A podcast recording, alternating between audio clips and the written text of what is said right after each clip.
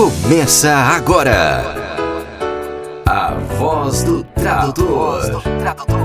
Com Damiana Rosa. Olá, estamos no ar com a Voz do Tradutor. O espaço que dá voz e vez a você, querido colega tradutor, intérprete, revisor de textos. Sejam muito bem-vindos, sejam muito bem-vindas.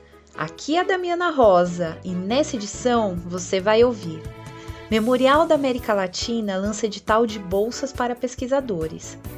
Casa Guilherme de Almeida convida para o Transfusão, encontro de tradutores. Em estudos da tradução, Glória Terra compartilha conosco os bastidores de sua última tradução, o livro Humanidade Sólida. A dica de leitura da Léxicos é o livro A Morte do Pequeno Burguês. Danilo Nogueira reforça: tradução ainda é uma estiva. E a pausa para o café com a dupla super poderosa de tradutores Luciana Galeani e Ivar Panazzolo Jr., idealizadores da Rock.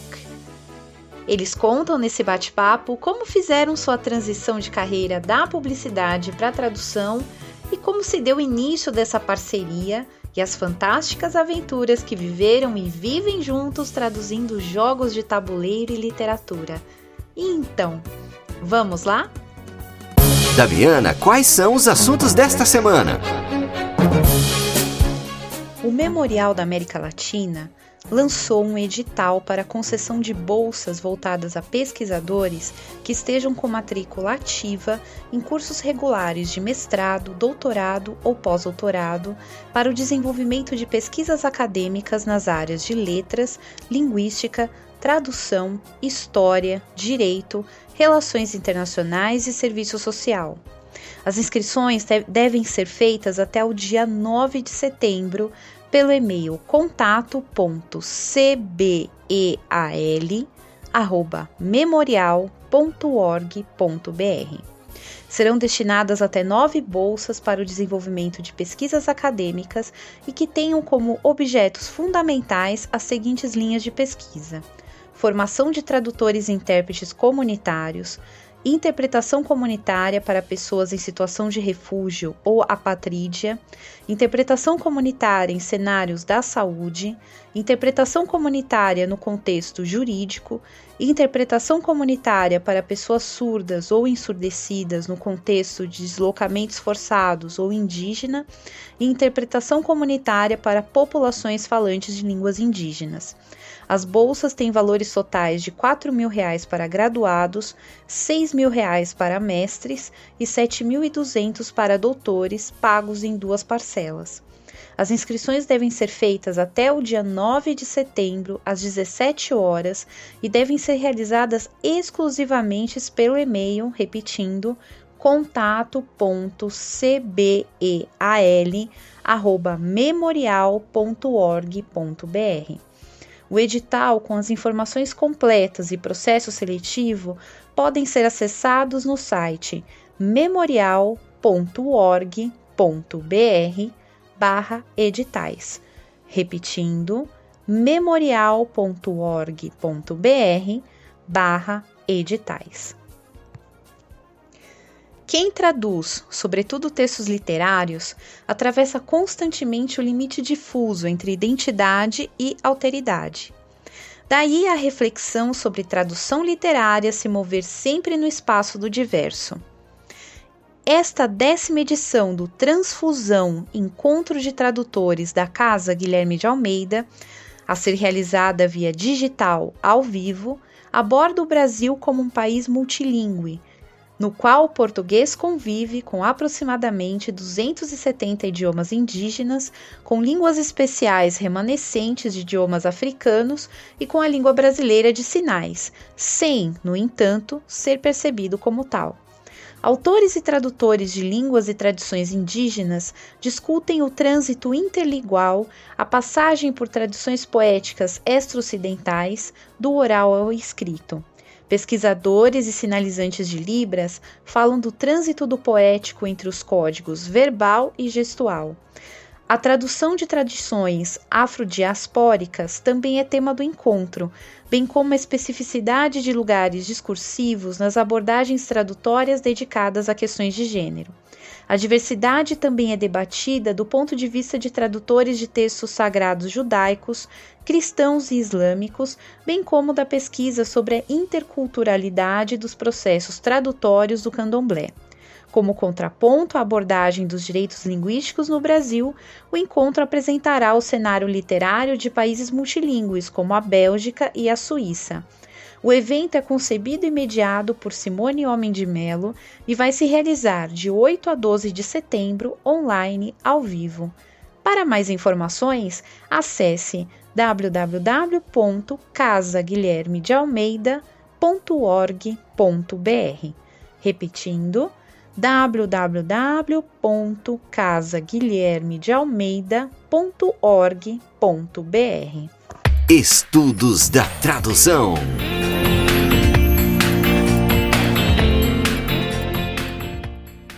Olá, meus queridos e queridas colegas de tradução. Eu sou Glória Terra, eu coordeno o Entre Linhas projeto literário e traduzo literatura africana de língua francesa.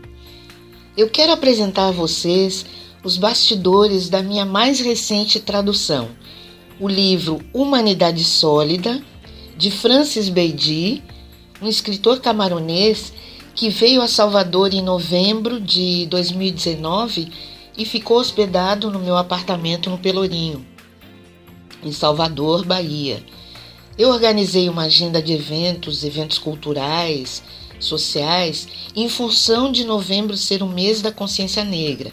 Palestras, roda de conversa, intercâmbio com afroescritores e afroescritoras locais ele participou de marcha até em cima de um trio.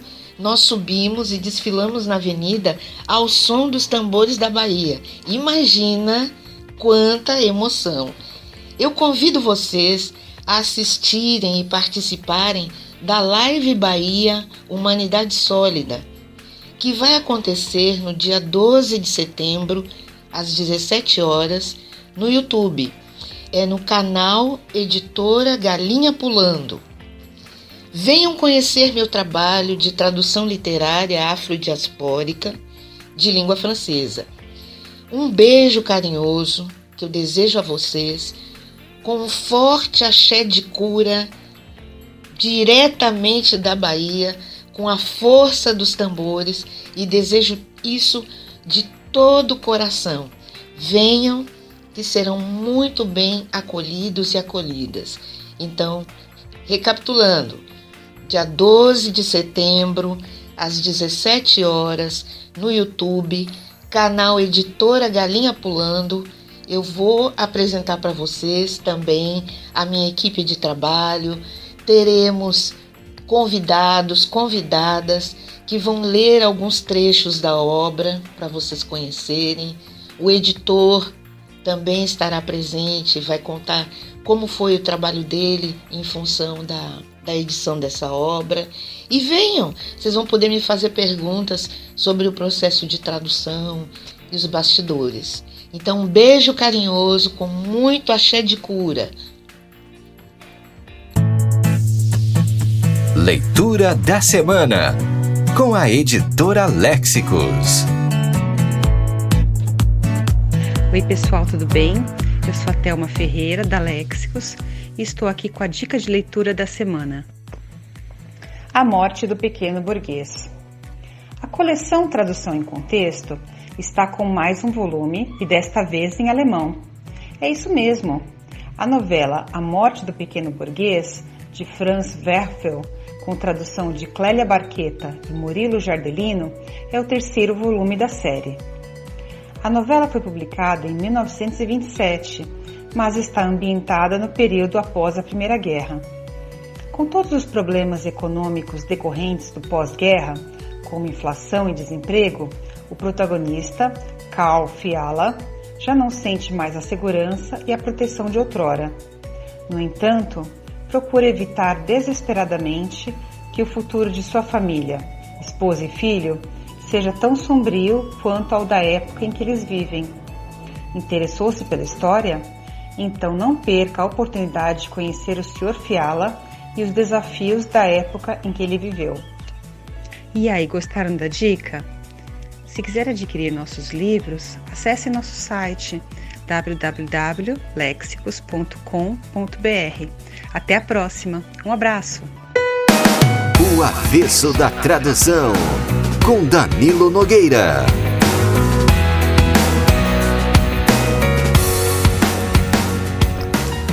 Tradução é uma estiva.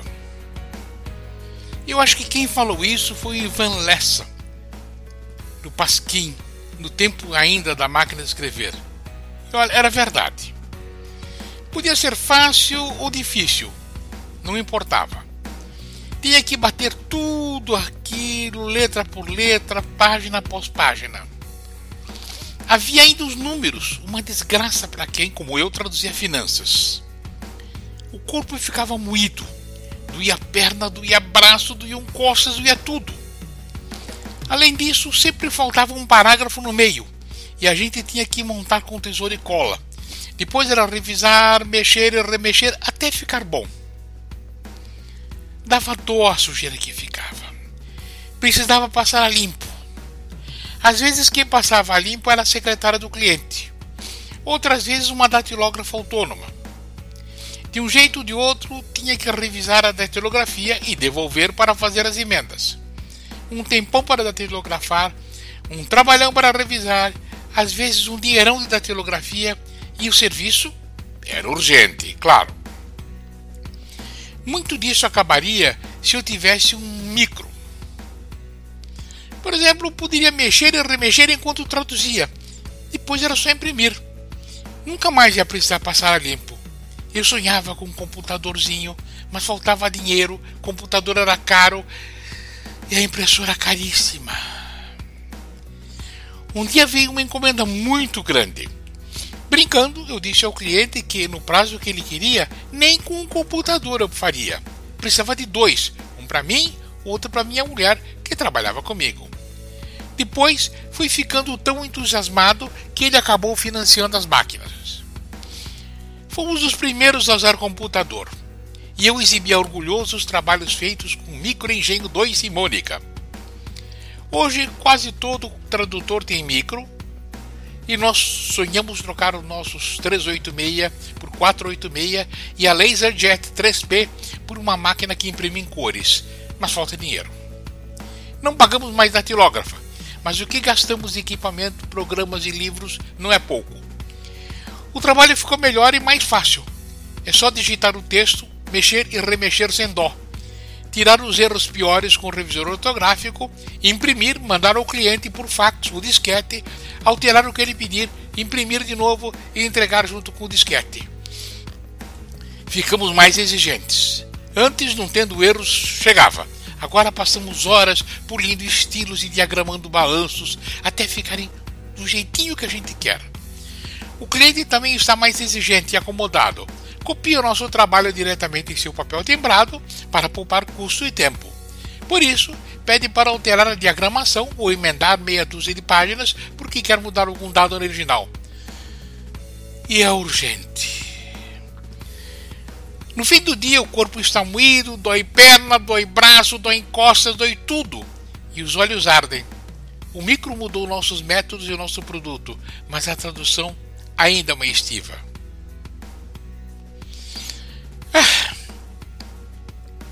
O texto acima foi escrito por mim e publicado pelo jornal Estado de São Paulo, conhecido por Estadão para os mais, pelos mais íntimos, no dia 2 de agosto de 1993. No caderno de informática, que então saía nas segundas-feiras. Numa arrumação de papelada, topei com ele e achei que valia a pena reciclar aqui. Agora, quase 30 anos depois, não se manda mais serviço para aprovação via fax, ninguém tem mais fax, nem se entrega a forma final em disquete, ninguém mais usa disquete, vai tudo via internet.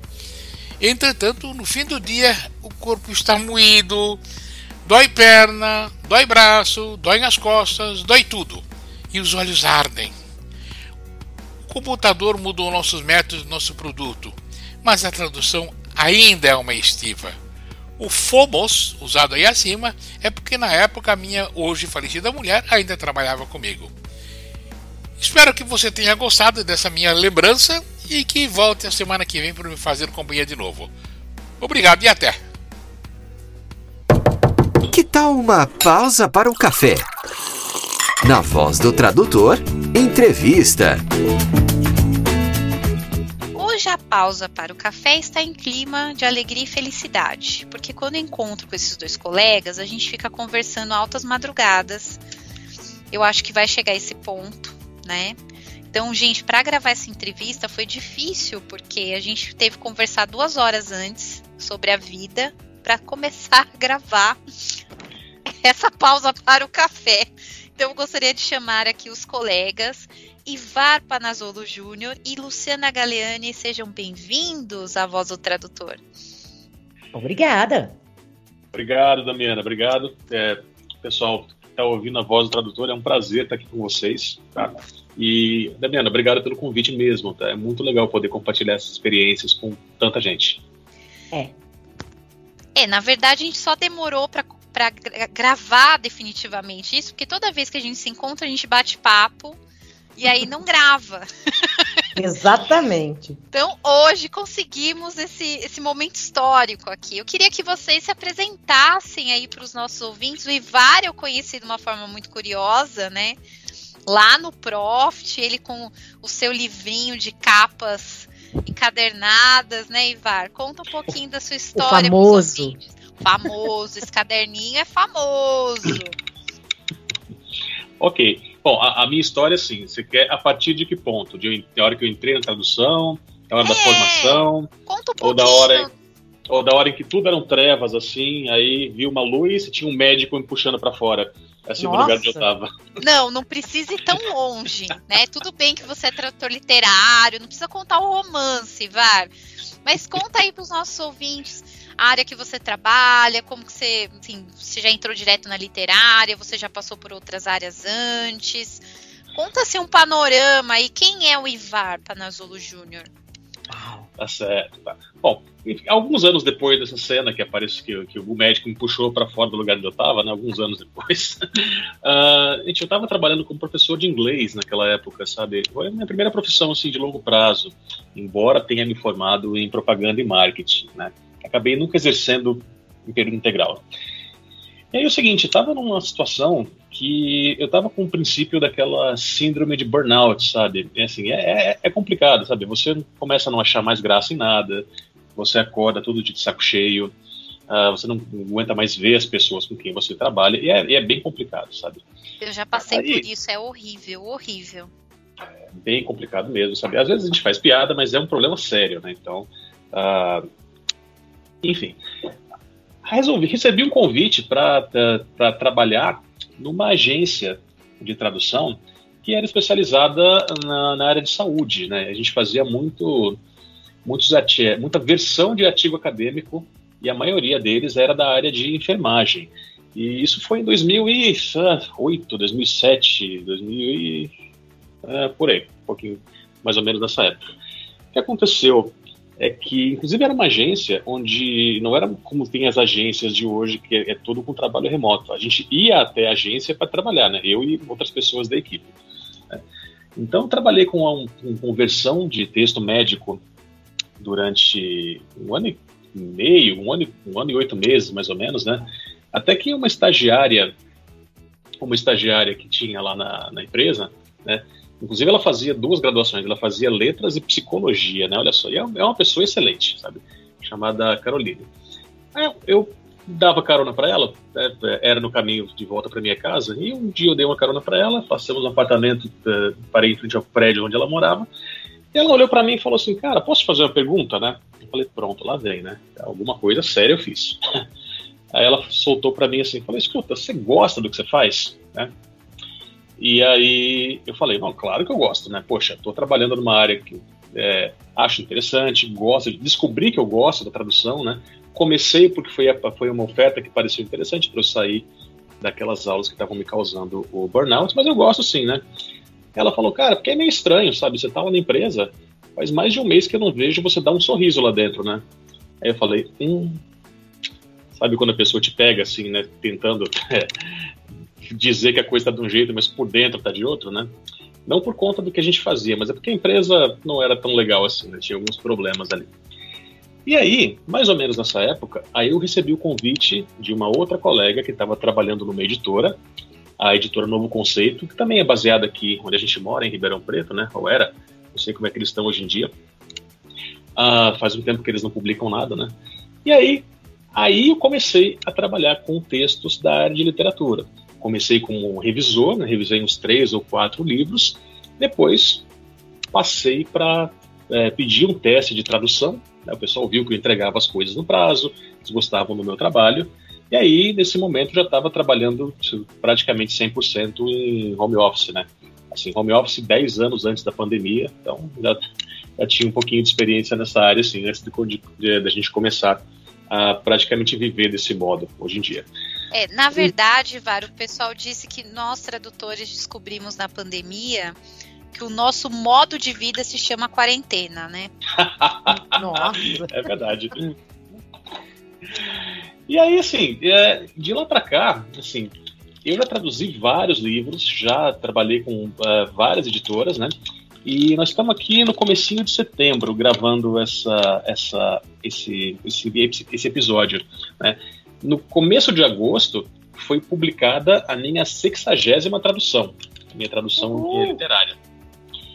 Entre ficção e não ficção, né? Então é uma, uma, uma estrada legal que eu trilhei nesse caminho. E aí, conectando com aquele caderninho que a Damiana citou, né? Que durante um tempo, enquanto, enquanto havia congressos presenciais, né, eu era o, o Zé do portfólio, porque esse, essa ideia de fazer um portfólio físico com os livros que eu já traduzi veio da experiência que a gente tinha na área de, de publicidade, onde o pessoal da criação, especialmente quem trabalhava com design, com layout, montava portfólios com a, as artes impressas mas era, era, assim, era uma pasta grande, era um tamanho A3, sabe? Eu carregava debaixo do braço, ia para o cliente com ela para mostrar os trabalhos. Então eu peguei essa ideia do portfólio físico da área que a gente tinha na área da, da, da publicidade e adaptei para fazer um portfólio físico com as capas dos livros que eu havia traduzido e que tinham sido publicados, né? E eu sou uma pessoa que, assim, embora o pessoal duvide quando eu falo isso, né? Eu sou uma pessoa que, no começo, enquanto eu não conheço muito bem uh, os meus interlocutores, eu sou mais tímido, sou mais fechado. Né? Mas eu percebi que esse, esse portfólio físico era, uma, era um, um quebra-gelo muito legal para assim, não só para mostrar para os colegas o que eu tinha feito, mas porque muitas vezes as pessoas já leram, já tinham lido ou já tinham ou já visto que algum daqueles livros, então começou a ser uma ferramenta de socialização para mim. Então apresentava aquilo ali, começava a conversar com os colegas e ia conhecendo. Aí a pessoa me contava das experiências delas, a gente trocava cartão, né? E aí ia fazendo contatos e, no caso, né, com várias pessoas, inclusive a Damiana, é, chegamos até a fazer amizade é, ao redor do, dos coffee breaks ali e por conta é verdade. dessa ferramentinha, né? É, o café une as pessoas, né? Mas Bom, você é conhecido como. Ah, você fala, ah, o Ivar. Quem é o Ivar? Aquele do, do da encadernação das capas dos livros. Ah, o Ivar! então a marca registrada sua. É. Uhum. E é isso, então, e de lá para cá, assim, e, e, estou na tradução desde então, né? A, a, minha principal atividade na tradução é com a literária. Uh, mas de alguns anos para cá também, e aí já em, já, e, em conjunto com a Luciana, vou deixar que ela fale um pouquinho disso, né? A gente veio trabalhando também na localização de games, e esse ano, 2021, a gente meio que se, se encontrou também na parte de, de dar cursos específicos para tradutores, né? Então, nós vamos falar no decorrer daqui do podcast também. É, não dá spoiler. Não dá spoiler. Oh, foi mal, foi mal. Agora vamos a Lu, a Lu, que eu conheci através do Ivar. A Lu, infelizmente, eu ainda só conheço ela virtualmente, é. né? Mas assim, é como se fosse minha parente, assim, porque eu acho o máximo que a gente tem uma afinidade imensa. Adoro é conversar com ela. Lu, se apresenta aqui para os nossos ouvintes. Olá, ouvintes, boa noite. Eu sou a que Lu. Voz, que voz, que voz. é, já, já me falaram que eu tinha que fazer locução, alguma coisa assim, com essa voz minha grave. Bom, eu sou a Lu, eu sou publicitária também, de formação. É, tô na, dando aula de, muito antes de ser publicitária, na verdade. Eu comecei com aulas de inglês quando eu tinha 15 para 16 anos, em casa. Depois fui estagiar numa escola. Então, o inglês sempre fez muita, muito parte da minha vida, né? E depois de um tempo, sempre nessa área de, de, de, de aulas e coisas não afins com inglês, conheci o Ivar. que foi na época da faculdade, mas não, a gente não fez faculdade juntos. A gente tinha os mesmos amigos de jogos de RPG, enfim. Pois é, nerd atrai nerd, né? É sempre assim. Exato, também acho. Era praticamente um gueto nerd que a gente tinha. é verdade. Então, acho que por isso que a gente se dá bem, né? Exato. É, as pessoas têm uh, os mesmos gostos, ficam, né, vão se aproximando. Não é os opostos que se atraem, são os iguais que se atraem. São os iguais. e aí, e aí, conversando com o Ivar, ele tinha feito publicidade, eu também, a gente viu que a gente gostava de fazer as mesmas coisas tal. E a gente tentou trabalhar juntos mais de uma vez, né? E até antes da gente ter uma empresa, eu não sei se foi antes ou foi depois, Ivar, você me corrige aí porque eu sou ruim de memória. Mas essa primeira empresa que ele trabalhou, ele me colocou lá também, para algumas aulas, para traduções também. Achei legal. Foi depois, Ivar? É que então, aquela era uma empresa que começou como agência, mas ela, a, a, a proprietária começou a querer atirar para tudo que é lado. Então, ela é. queria transformar o, a, a, empresa também numa escola, com Isso. foco em aula infantil, que ela tinha uma filha pequena, aí poderia deixar a filha lá, e entre outras coisas, sabe? Então. Perdeu Ela se perdeu. Se perdeu. É.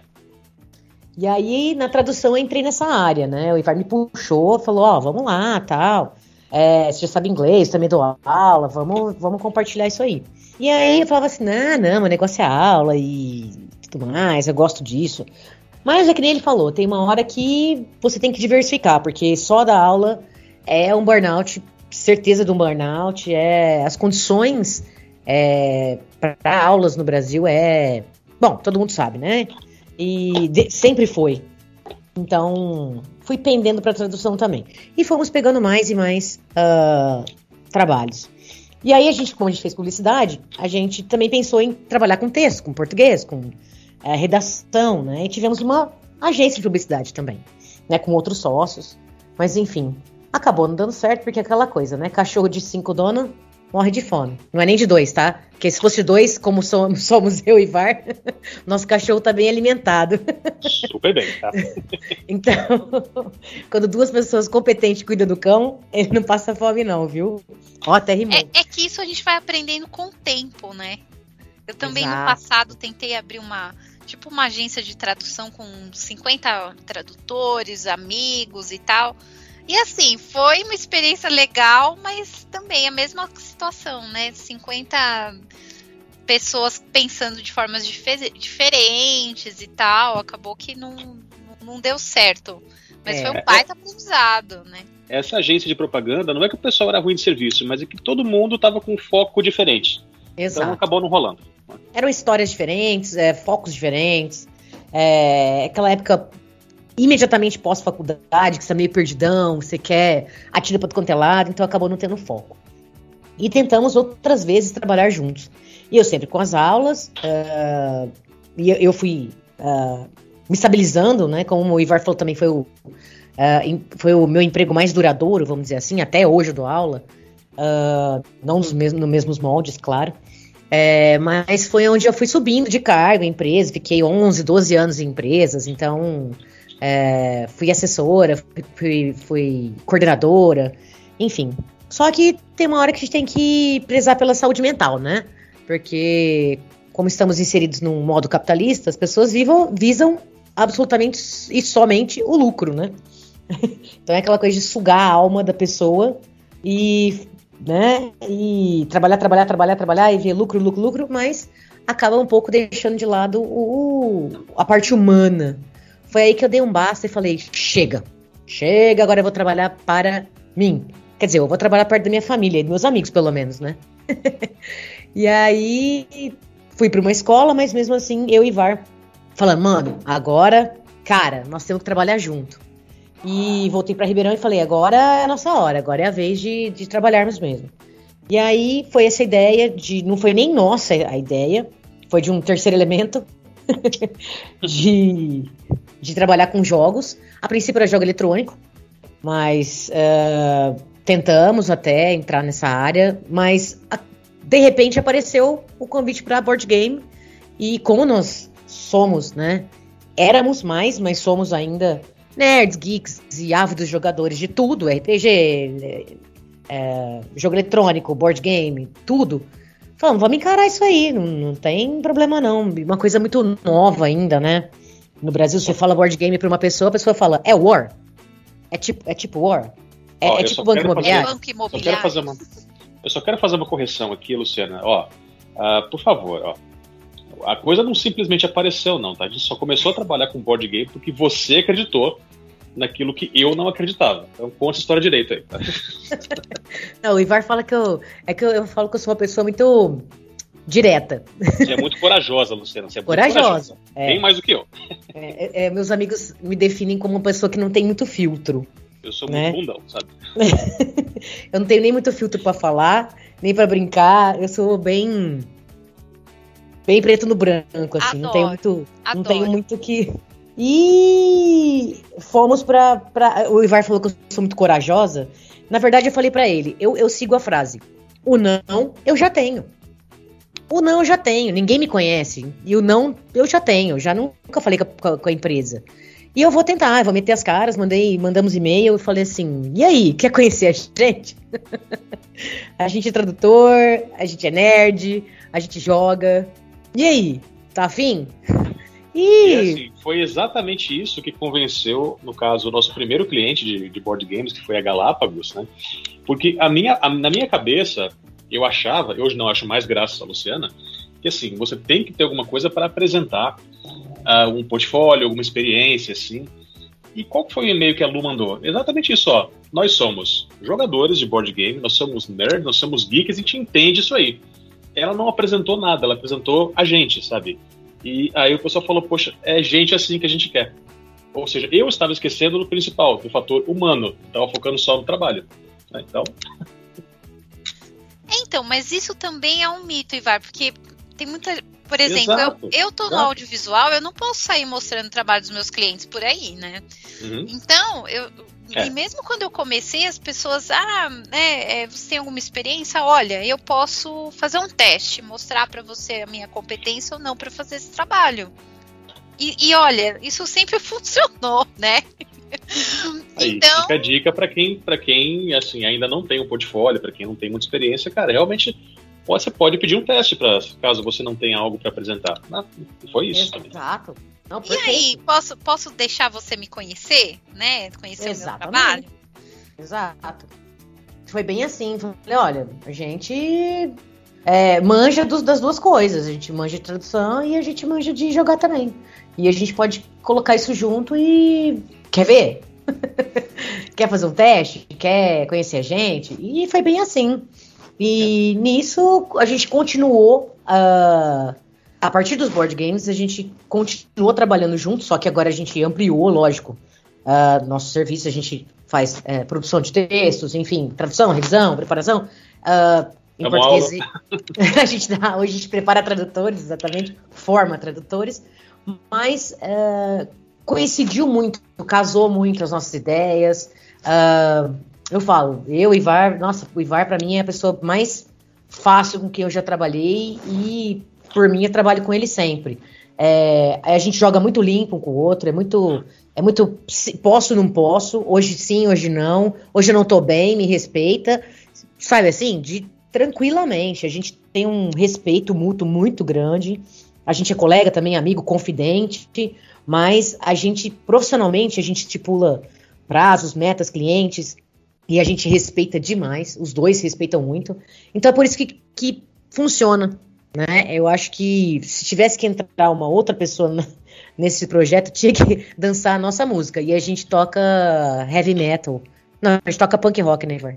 Eu toco punk rock, né? Assim. É. Mas, é, mas o mais legal de tudo isso é que a, a primeira experiência profissional que a gente teve juntos, que a gente viu que dava certo a gente trabalhar, foi quando nós trabalhamos numa taverna medieval, no fim de semana. Hein, Lu? Você vai contar essas coisas? É, foi assim que a gente começou a saber, a gente percebeu que a gente dava certo trabalhando. É verdade, gente. E é verdade. Gente, é... mas como que foi isso? Isso foi no Brasil? foi. Foi. Foi sim. Foi aqui, foi aqui, foi aqui no meio da cana de açúcar, aqui em Ribeirão Preto. É, na era medieval brasileira. É isso que vocês falam, a taverna medieval? Como assim? O Brasil não teve isso, meu Deus. Lógico que teve. Ah. Era meio escondida, mas teve, tá? Agora você começou, você conta, Ivan. É, agora, agora tem que ir, eu tô curiosa aqui, porque essa história eu não sabia, hein? Vamos lá. No começo do século, né? Olha só, no começo do século. Meu Deus. tinha, tinha, um bar que a gente frequentava, que a gente praticamente morava nesse bar, que era essa taverna, Taverna do Gaulês, aqui em Ribeirão Preto, né? Foi um bar até bem, bem... Teve um período muito legal dessa, desse estabelecimento. E quem tocava ele eram dois primos, né? É, e geralmente um deles ficava no caixa, que era o. Um deles ficava no caixa, e o outro ficava preparando as bebidas, servindo aí, e, gerente, como gerente geral. Esse que era o gerente geral, teve uma época que ele precisava, precisou sair daqui de Ribeirão para São Paulo fazer uns cursos. E esses cursos tinham só de fim de semana. E o outro sócio, que ficava mais no caixa, né, falou: Cara, poxa, vou ter que deixar o, o bar fechado de fim de semana porque eu não vou dar conta de abrir sozinho, né?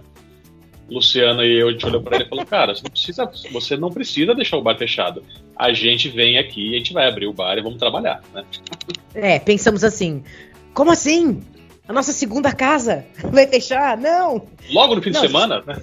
É, não, a gente prefere trabalhar no bar do que ter o bar fechado. Foi bem assim. Nossa, o gente. Ivar foi. é. Não, mas peraí, você não sabe do detalhe.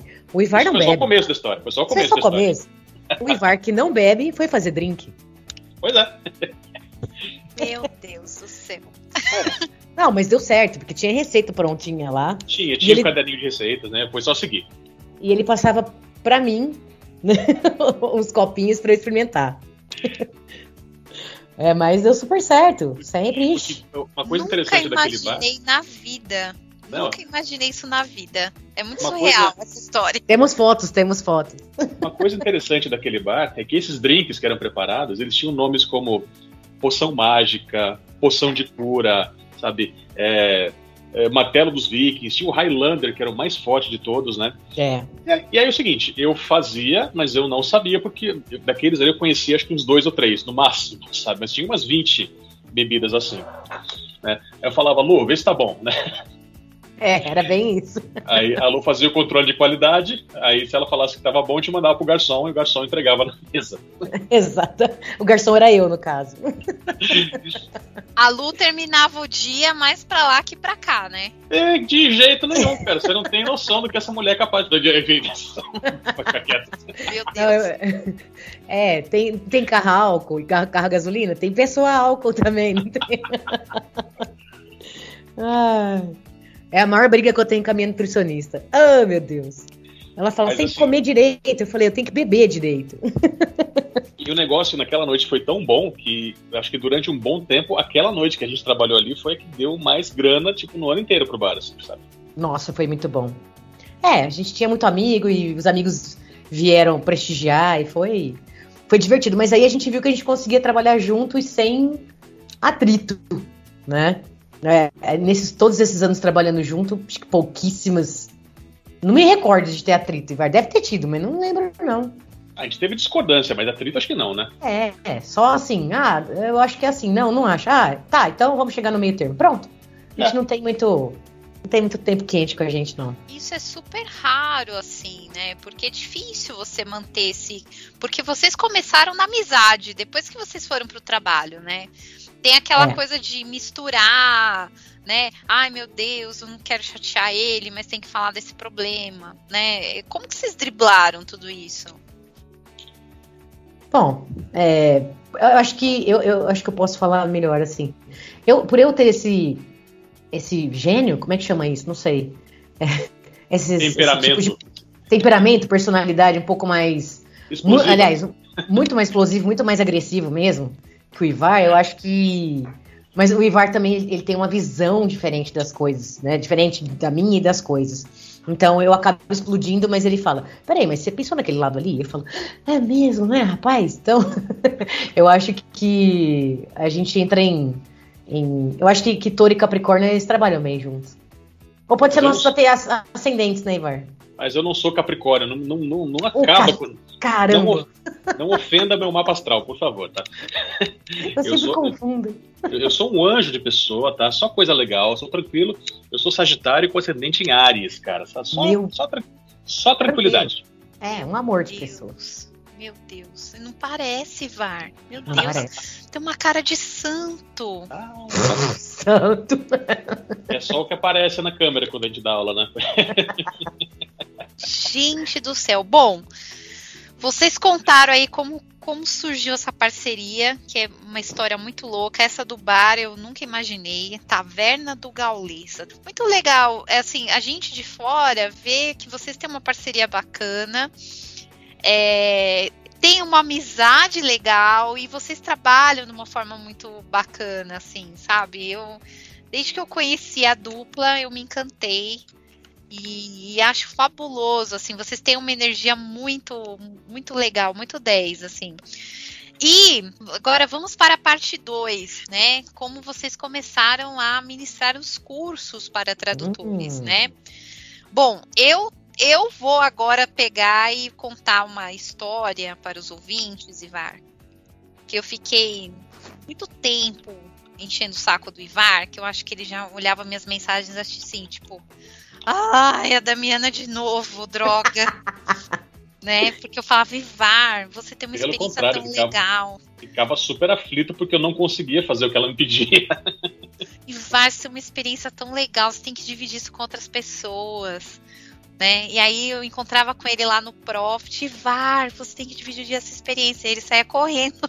Não, Damiana, eu vou, eu preciso me organizar, eu preciso pensar, eu preciso. Eu falei, para de pensar muito, menino. Você tem que. Tô até hoje nisso, sabe? Tô até hoje né? nisso. Mentira, é... mentira, não... mentira que eu comecei da Tem que colocar um negócio em prática e tal. E aí ele, não, eu vou ver, eu vou pensar, eu vou pensar. Até que um dia ele ligou e falou: Dami, tava conversando com a Luciana, e foi assim que eu conheci a Luciana, né? Hum. Ah, e a gente tava pensando em algumas coisas, tal, no que, que a gente pode ajudar. E aí eu já comecei, né? Então já fala pra Luciana, vocês têm que fazer um curso de tradução de jogos de tabuleiros. É. E aí o Ivar falou: não, imagina. Você lembra disso, Ivar? Quem que vai se interessar? Não, Quem que vai se interessar por isso? A gente acha legal porque a gente é nerd. Né? E aí eu falei, não, Ivar, eu tô de olho no YouTube, todo mundo falando disso, de jogos de tabuleiro, virou uma febre, tal, tal, tal. Enfim, esse foi o meu lado da história, né? Agora, Contem um de vocês, que deve ser, ai, a Damiana ficou enchendo o saco da gente. Não. vai, vai. Não, pelo contrário, cara, é assim, eu realmente ficava chateado porque não conseguia atender o que a Damiana pedia, sabe?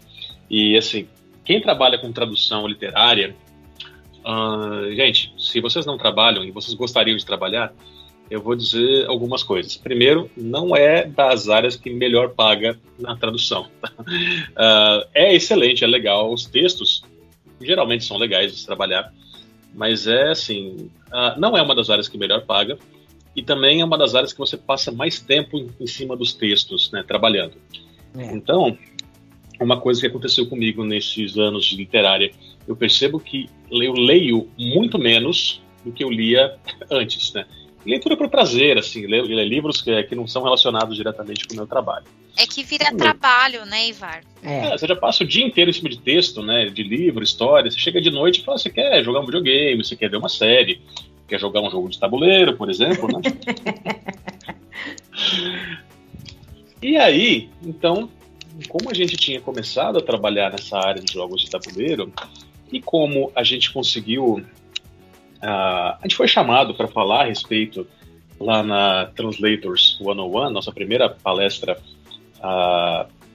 assim, em ritmo de pandemia, e a gente já havia falado sobre localização de jogos em geral, tanto os digitais quanto os de tabuleiro, na parceria que a gente fez com o pessoal do da FOG, né? A FOG é a Fellowship of the Game, que é um grupo de extensão da, do pessoal da USP de São Carlos. Então, a gente ia para lá todo ano da palestra de alguma coisa, né, relacionada ou a jogos, ou a tradução, é, localização e assim por diante, né. E aí, a, esse, esses empurrões da Damiana, super providenciais, né, foram o que faltava para que a gente conseguisse começar a se acreditar mais que não, realmente dá para fazer alguma coisa. A demanda que a gente não está vendo, realmente ela existe, né? A gente que não está vendo. Né? É. E qual foi a, a qual foi a, a, assim a o nosso ponto de virada, né? A gente percebeu que existem basicamente dois tipos de pessoas que traduzem é, jogos de tabuleiro, que fazem a localização desses produtos. Você tem tradutores de verdade e você tem é, YouTubers, que alguns publishers colocam na posição de tradutores e simplesmente porque eles têm seguidores, eles têm, é, têm um público que acompanha o canal deles ou acompanha os artigos que eles escrevem. Né? E o problema é que as traduções feitas por essas pessoas é, são muito ruins. Né? As pessoas não são tradutoras, as pessoas, esses, esses youtubers. E nós já tivemos que trabalhar com youtubers na equipe e a experiência, assim, vamos dizer que, vamos dizer assim, o que eu posso dizer de mais legal é que nos deu muito mais trabalho né, do que fazer um texto, por exemplo, começar do zero de novo. É. Mas aí é o seguinte, aí, aí que veio a ideia, fala, poxa, por que, que a gente não pega e monta esse curso mesmo para formar novos profissionais, para educar os tradutores mesmo que querem trabalhar com essa área, para deixar o mercado melhor e evitar, ou pelo menos diminuir, esse tanto de reclamação que, que, que uh, os o pessoal, o público desses jogos costuma publicar ou em rede social, assim, e quando o pessoal publica, eles publicam escrachando mesmo, ah, sabe? também com razão, né, Ivar? Porque você vai comprar um jogo, um jogo não é barato. Não, nem um pouco. Não. Tem uns que a gente então... traduziu que custam mais de mil reais, sabe? Então, Sim. aí você gasta mil reais num jogo pra vir zoado, é, pô, é sacanagem, né? É. Uhum. é pois é. E a ideia foi essa, sabe? Vamos, vamos, não vamos simplesmente dar um curso Vamos qualificar o mercado. Tá? Eu sei que parece papo de coach, parece aquela coisa idealista pra caramba, né? Mas a ideia é realmente essa: é colocar tradutores para traduzir esse material, para localizar esse material. E aí veio, aí a gente conseguiu colocar em uh, selecionar um conteúdo, selecionar alguns exemplos, tanto coisa boa quanto coisa ruim, selecionar jogos para os alunos desse curso traduzirem também de vários tipos, né? É, as pessoas conseguem trabalhar com vários. No decorrer desse curso, você trabalha com vários estilos de jogo diferentes. Né? Então, e a resposta foi assim, foi, foi bem positiva, especialmente a primeira turma que a gente fez agora no faz uns dois meses, né? Foi em junho, eu acho que foi em junho ou julho. Julho, é. é. E quando eu chamo de primeira turma, é, não é porque foi a primeira é, na escola de tradutores, cara. Foi a primeira turma de tradução de jogos de tabuleiro do Brasil. Né? Uhul! É assim. Não, e foi gente... tão engraçado porque aí, gente, ó, os bastidores, né? Eles entraram em contato e aí, teve algum inscrito, né? Tipo. é verdade. Né? Nossa, eu lembro Você acha que vai rolar? E eu falei, gente, olha, o pessoal da inscrição tá louco é, um, monte de mensagem de todos os lados. O pessoal do atendimento está dando conta. Né? E sei lá, quantos tu... teve, quase teve 20 inscritos, acho, a primeira turma, né? Foi. Acho que, é, acho que a gente que começaram o curso foram 16. Mas assim, a gente tinha estourado o limite, a gente teve que aumentar o limite, né? Exato. A gente colocou de alunos. Acho é, que 19, 19 alunos. É, foram 19 alunos. Até, até eu falei, gente, vamos, vamos conversar um limite para também. Porque se tiver muita gente, vocês não vão dar conta, né? É. E, e foi super legal, uma turma super gostosa, participativa, né? Exato.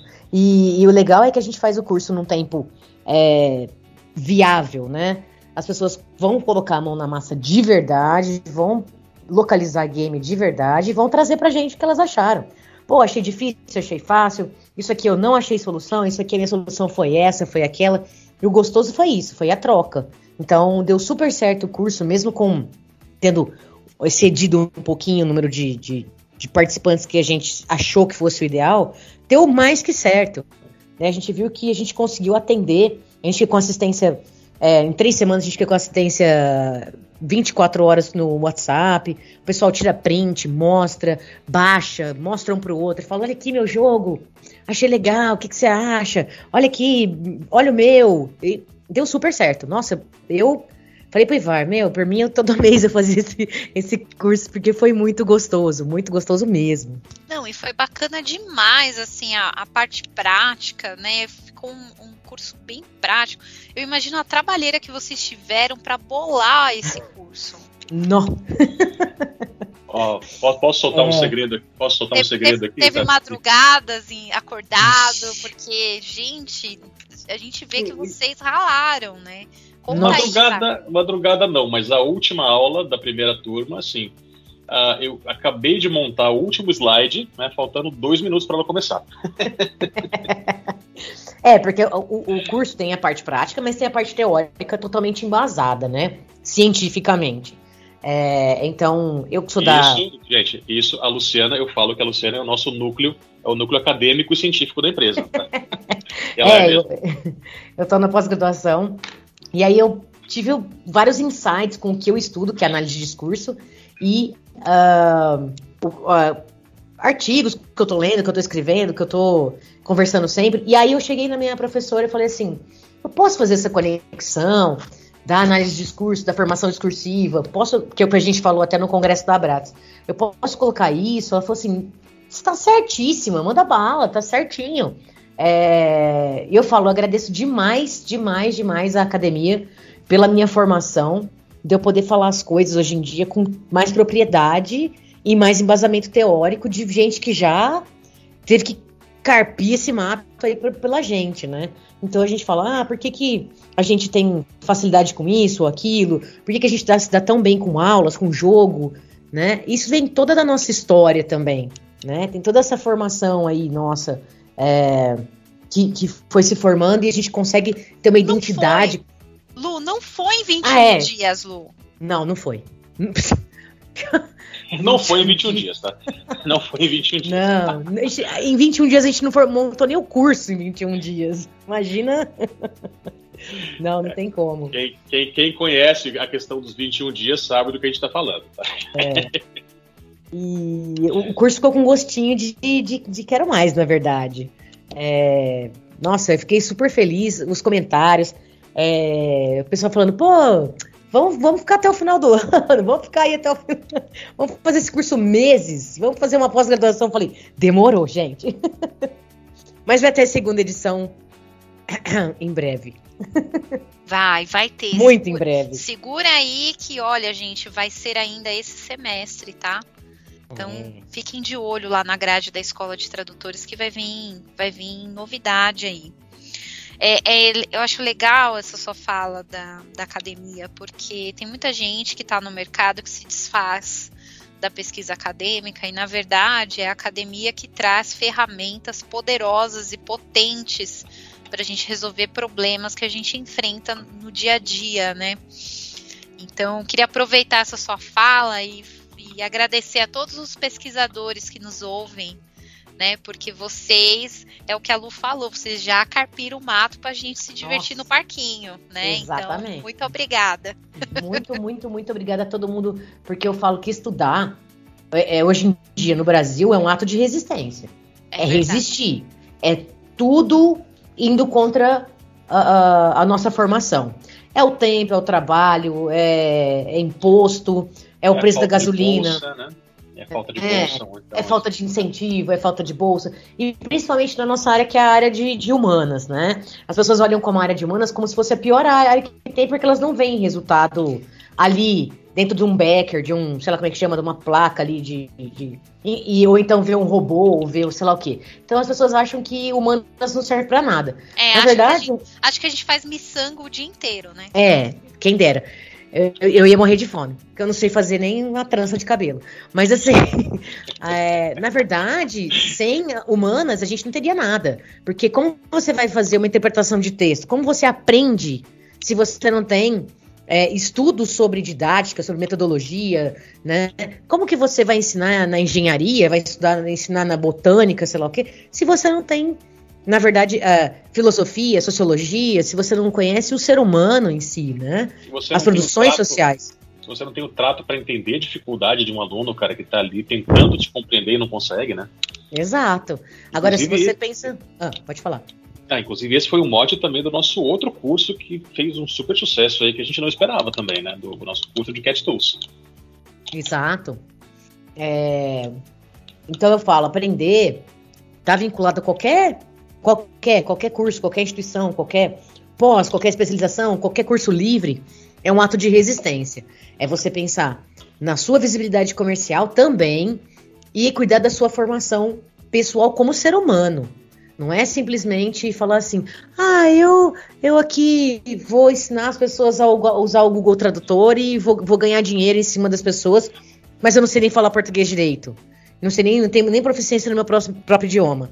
Não, não é assim que as coisas funcionam, né? Tem todo um, um respaldo científico por trás de tudo que a gente faz. Eu sempre falo pro Ivar, por mais que a gente tenha os insights práticos da coisa, cada vez mais a gente vai embasando teoricamente, cientificamente, né? Pessoas é, passaram por N problemas, morreram, foram queimadas, enfim, N coisas, para a gente estar tá aqui estudando, né? E, e sobrevivendo dos, dos, dos, estudos dessas pessoas. Então não é assim algo descartável. Ah, não, eu descarto academia, esse negócio de faculdade. Ah, mas você já não fez uma faculdade? Por que você vai fazer outra faculdade, outra especialização? Porque sim. Porque eu vou, porque eu quero, porque eu gosto.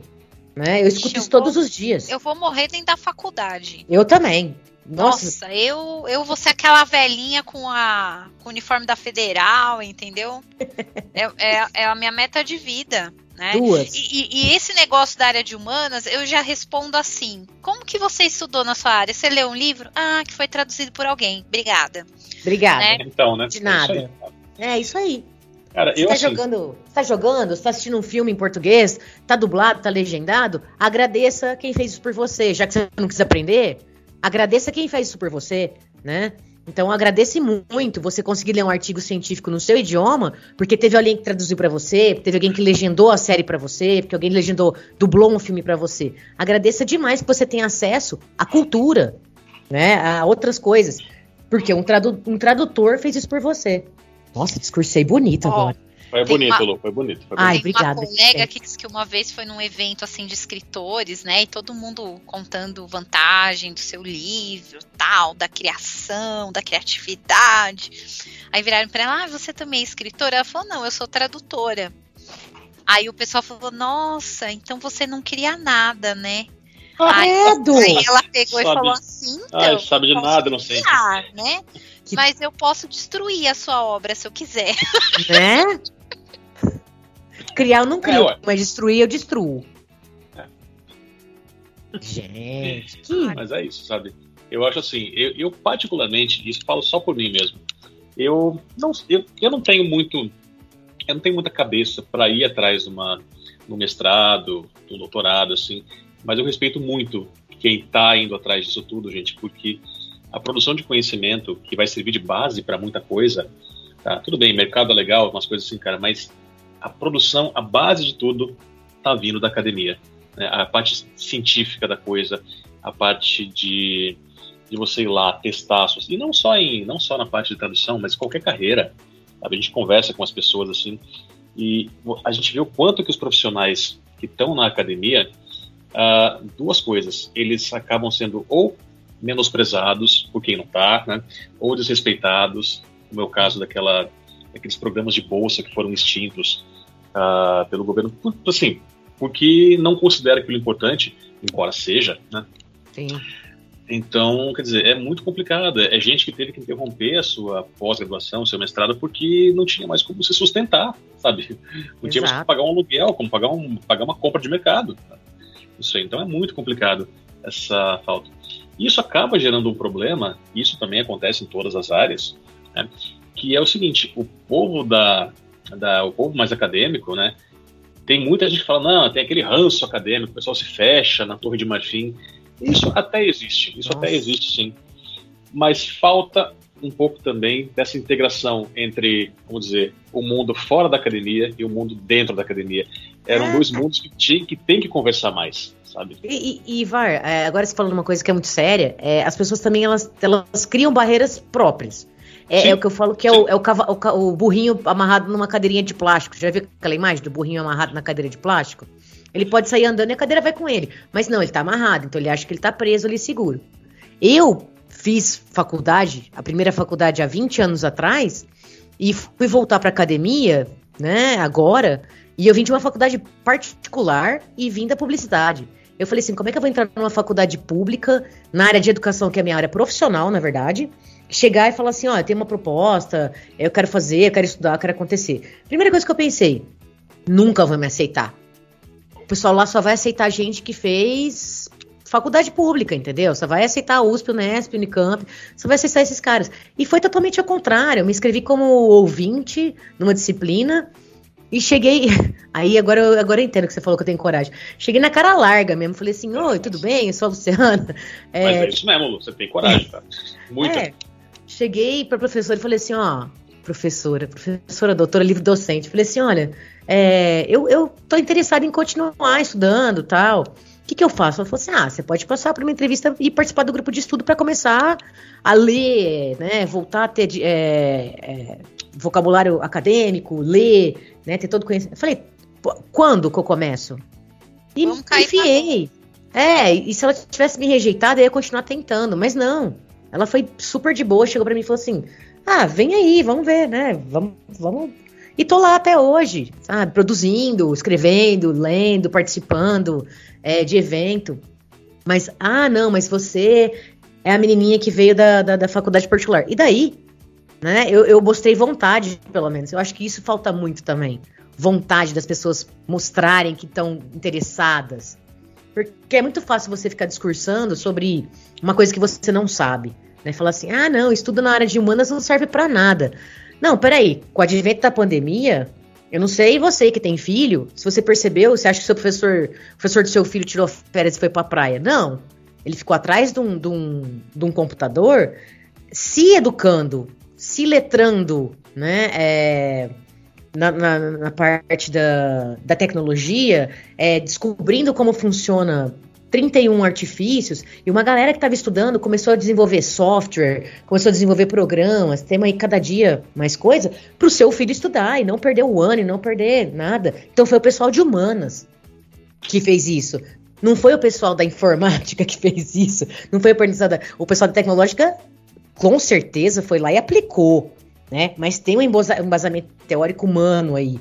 Como você atendeu o aluno, como você vai, sei lá, é, sites e programas e, enfim, que para você é, é, desenvolver melhor a parte tecnológica dos alunos, sem esses alunos perderem anos, né, educacionalmente. Teve uma defasagem educacional, claro, mas assim, poderia ter sido pior se o pessoal da Humanas não tivesse falado assim, calma, tem jeito, vamos ter paciência, vamos colocar na frente do celular, vamos colocar na frente do computador, do tablet, os alunos. Foi esforço dos pais, da família, né? Então, assim, esses professores, meu, eu não parei de trabalhar, mas teve muito professor que ficou perdido e teve que correr atrás e, e venceu, assim, matou 50 leões e não teve férias até hoje, né? Como todo mundo tá pensando. Então, é a humanas que move as coisas né? É, então, e, e é, a humanas, ela também tem que se atualizar, né? Como você falou, essa questão do professor que teve que se atualizar com as novas tecnologias, da mesma forma o tradutor está tendo que fazer isso, né? Exato. E aí vocês vieram com essa esse curso tão bacana das Cat Tools, né? Que vieram salvar aquele tradutor que está no mercado, mas só de ouvir ferramentas tecnológicas sai correndo porque tem medo, né? É. Uhum. E também o pessoal que está saindo da graduação, que vem com aquele professor que já coloca medo, né? Tipo, ó, tem uns negócios aí muito complicados que você precisa hum. aprender, como se fosse uma coisa de outro mundo, né? É. E vocês transformaram isso dessa oficina de Cat Tools, né? Como que surgiu a ideia disso?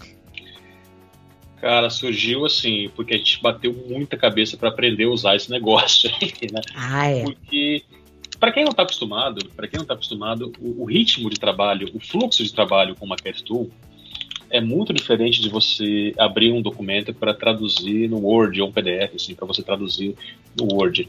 Então, é, assim, é um ambiente de trabalho, uma Cat Tool, que é totalmente, que, que é, é, não é familiar e não é intuitivo, né? Você tem que criar o projeto, que, então a gente resolveu fazer o seguinte, falou, ó, vamos ensinar o pessoal e em vez de fazer um curso específico para alguma Cat Tool, porque a gente sabe, tem Cat Tools excelentes, com professores excelentes, né, como DemoQ, como Trados. Uh, o Damiano, você gosta do WordFest, né? O WordFest também é excelente. Tá? É, eu falo uh, que é igual time de futebol, né, Ivan? Exato, tem toda a razão. Tá? É verdade. Né? Só que é o seguinte, uh, o, que, o que a gente sacou foi que todas essas cat tools, e outras mais também, o jeito de você trabalhar nelas é muito parecido. Né? O que mudam são algumas coisas, e alguns atalhos, algumas, algumas funcionalidades a mais ou a menos que uma cat tool tem, outra não tem. E especialmente a questão do preço também, né? Às vezes o pessoal acha muito caro, embora você. Se você tiver uma boa né? demanda, né? É, mas a licença, demanda, a licença é cara, assim. Pro a licença é cara. É, é o primeiro pontapé é difícil. Isso. É. Se você tiver um bom, uma boa demanda, o programa se paga em pouco tempo. Mas o problema é você ter essa demanda, né, para que o programa se pague. Então a gente montou esse curso que era focado no trabalho com as Cat Tools e não necessariamente em uma ferramenta específica. Né? E a gente conseguiu encontrar uma ferramenta que é gratuita, que é o SmartScat, que é online, então qualquer pessoa com um navegador é, e um computador que não precisa ser tão potente assim consegue utilizar.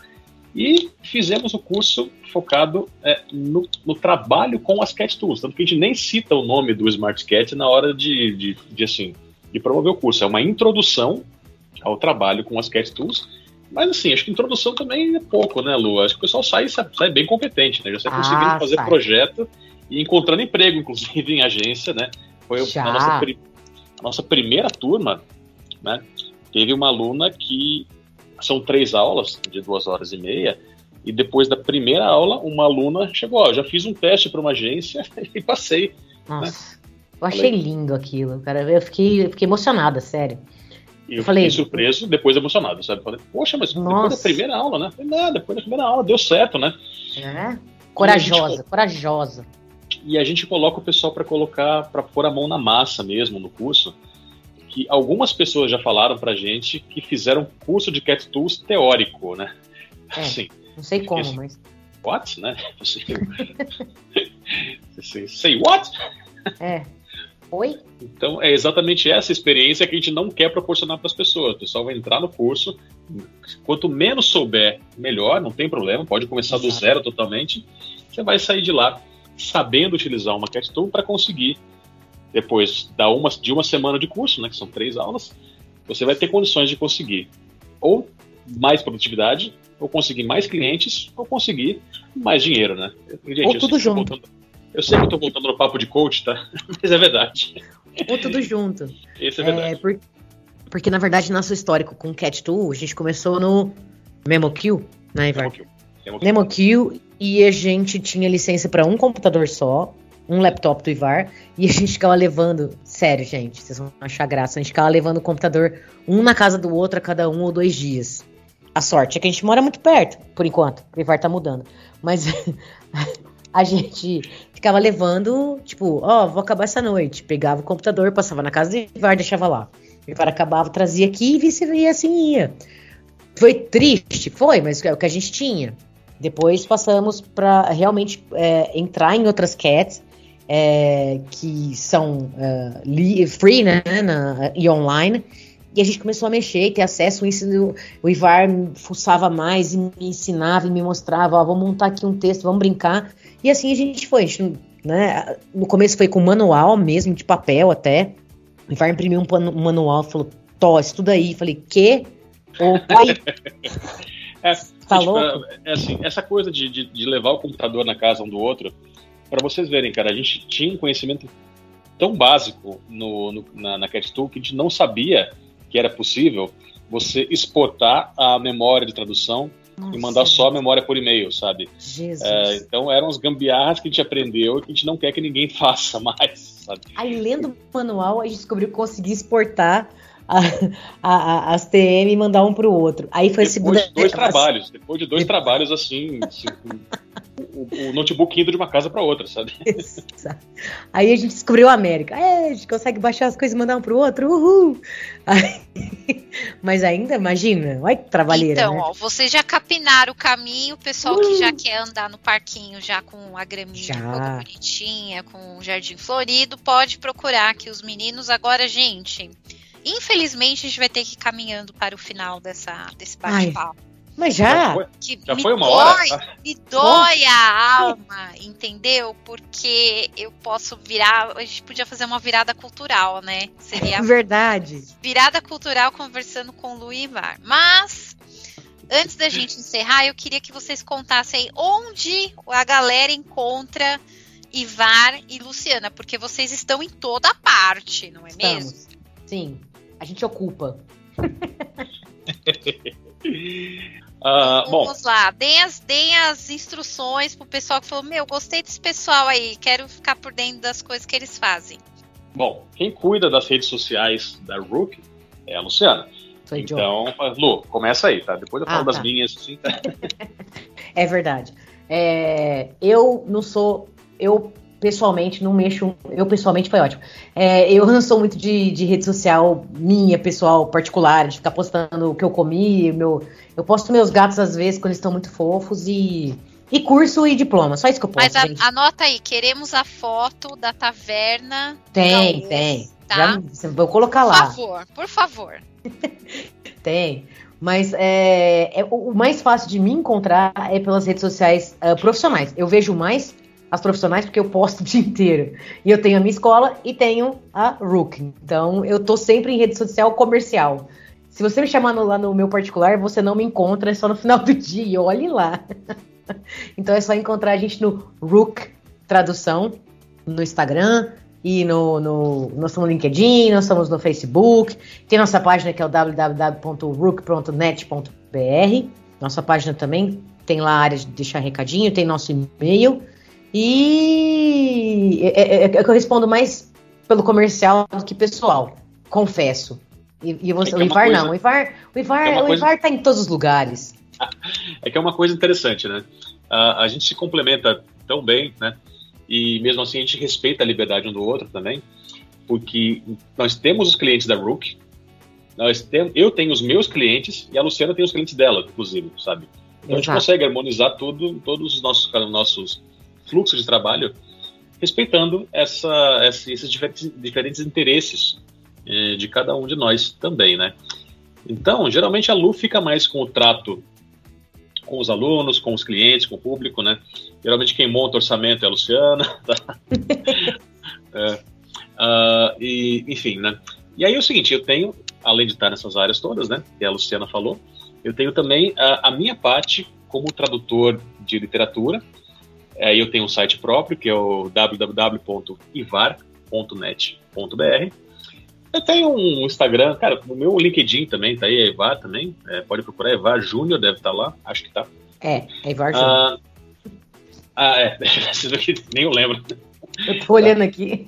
Instagram tem um Instagram pessoal, né? Mas aí, isso aí é. É, é, só posto coisas que também eu posto umas artes, umas artes assim. Vale a pena, lado. vale a pena. Adoro olhar seu Instagram, porque eu acho assim super criativo o seu Instagram.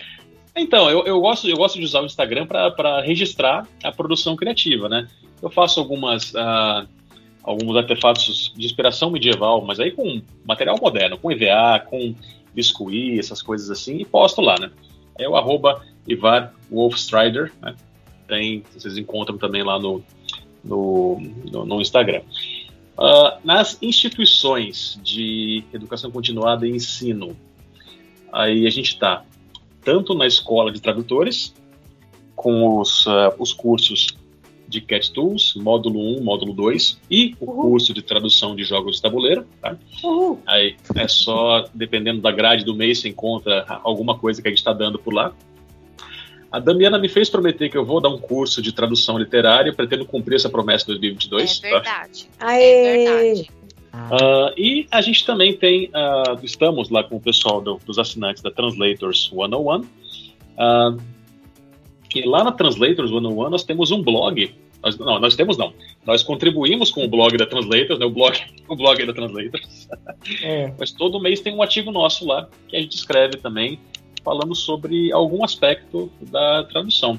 Então a gente já falou sobre, por exemplo, diversificação da sua área de atuação, né? Se você trabalha com literatura e tá difícil arrumar cliente, cara, considera, por exemplo, a área de saúde, ou então é. vai experimenta trabalhar com audiovisual, com legendagem, que talvez a demanda esteja maior, né? O ah, que mais que a gente já falou lá? Falamos sobre, claro, Nossa. tradução de jogos de tabuleiro também. É. Uh, que mais? Uh, o Covid, como afetou as carreiras, né? Ah, é verdade. Foi, foram dois artigos, inclusive, que é.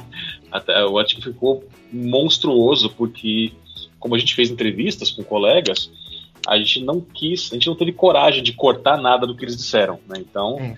foram dois artigos ali com muitos depoimentos muito legais, cara, que a gente até, alguns deles tiveram uma carga emocional bem forte, porque é. era ali começo do ano, então o pessoal tava bem assim.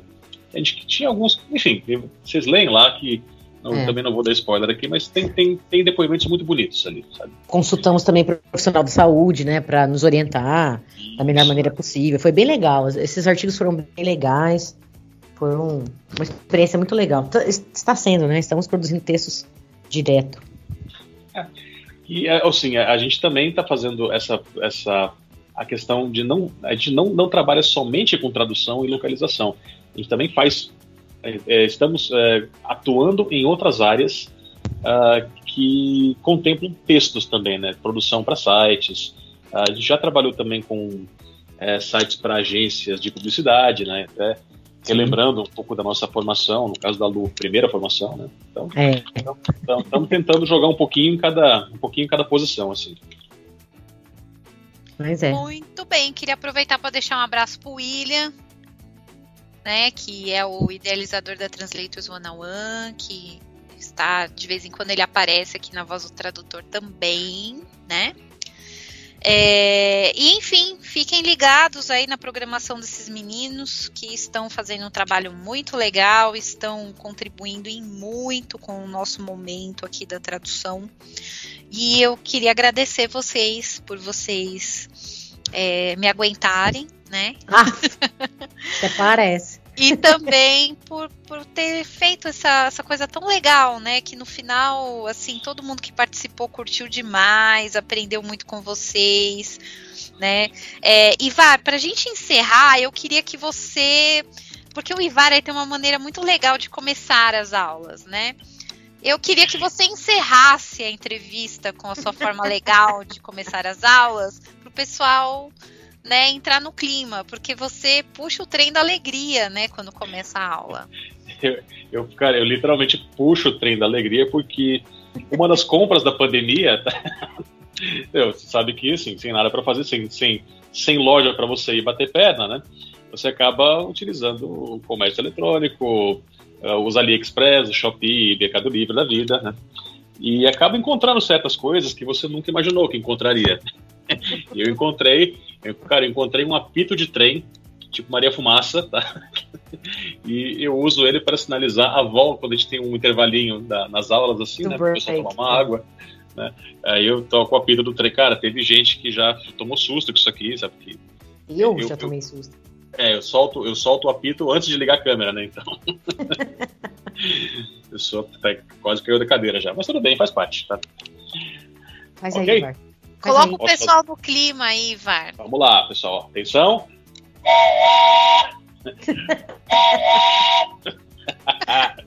Ivar o maquinista. Ivar o maquinista. Então vamos encerrando com Ivar o maquinista, tradutor, né, literário, tradutor de jogos, enfim. E com a Lu, que aqui também está tradutora, professora, mestranda, né, Lu? é, então, o que, que eu não faço, gente? O que mais? Vocalista. Pesquisadora. Pesquisadora. Tem violões lindos pendurados na parede também. Guitarra. Tenho tudo.